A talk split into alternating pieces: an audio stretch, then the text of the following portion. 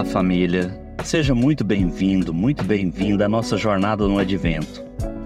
Nossa série de reflexões diárias no caminho até o nascimento do nosso Senhor Jesus. Hoje, dia 21 de dezembro de 2023, a quinta-feira de preparação para o quarto domingo do Advento. Meu nome é Emerson Narciso e hoje vamos refletir no texto de Isaías, capítulo 9, dos versículos de 1 a 7. Então vamos ler. Mas para a terra que estava aflita, não continuará a obscuridade. Deus, nos primeiros tempos, tornou desprezível a terra de Zebulon e a terra de Naftali. Mas nos últimos tornará glorioso o caminho do mar, além do Jordão, Galiléia dos gentios. O povo que andava em trevas viu a grande luz e aos que viviam na região da sombra da morte resplandeceu-lhes a luz. Tens multiplicado esse povo, a alegria lhe aumentaste. Alegrem-se diante de ti, como se alegram na ceifa, e como exultam quando repartem os despojos.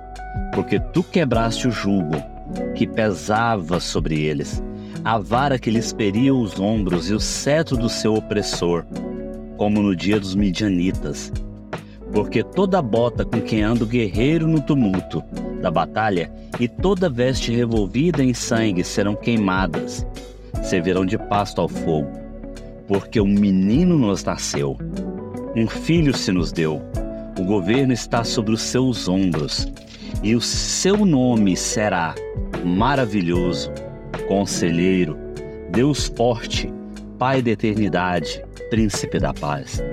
Para que se aumente o seu governo e venha paz sem fim sobre o trono de Davi e sobre o seu reino para estabelecer e o firmar mediante juízo e justiça, desde agora e para sempre. O zelo do Senhor dos Exércitos fará isso.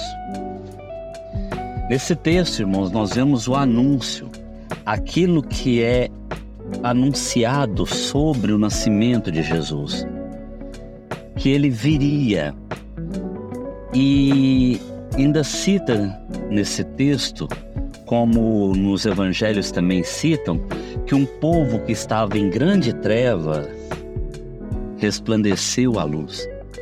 O advento de Jesus, ele resplandece a luz.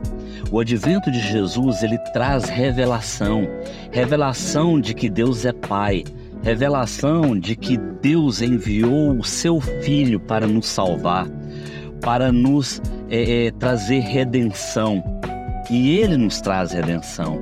Esse é o advento de Cristo. Esse é o advento do nosso Salvador. E nós podemos nos alegrar nisso, por quê? Porque o Senhor nos salvou. Então, isso é o advento, e o seu nome será maravilhoso, conselheiro, Deus forte, Pai da eternidade, Príncipe da paz.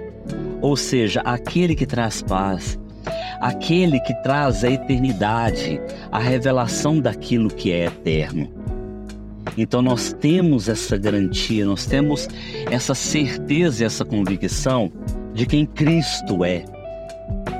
E ele vem, e ele vem, aquilo que foi anunciado muito tempo, ele vem.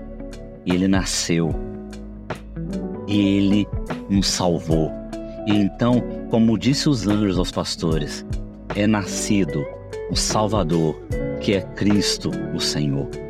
Que nós possamos realmente estarmos aguardando e, e entendendo e compreendendo aquilo que é o advento, a vinda de Cristo, o nascimento de Jesus para as nossas vidas. Cristo nascendo em nós todos os dias. Amém? Vamos orar?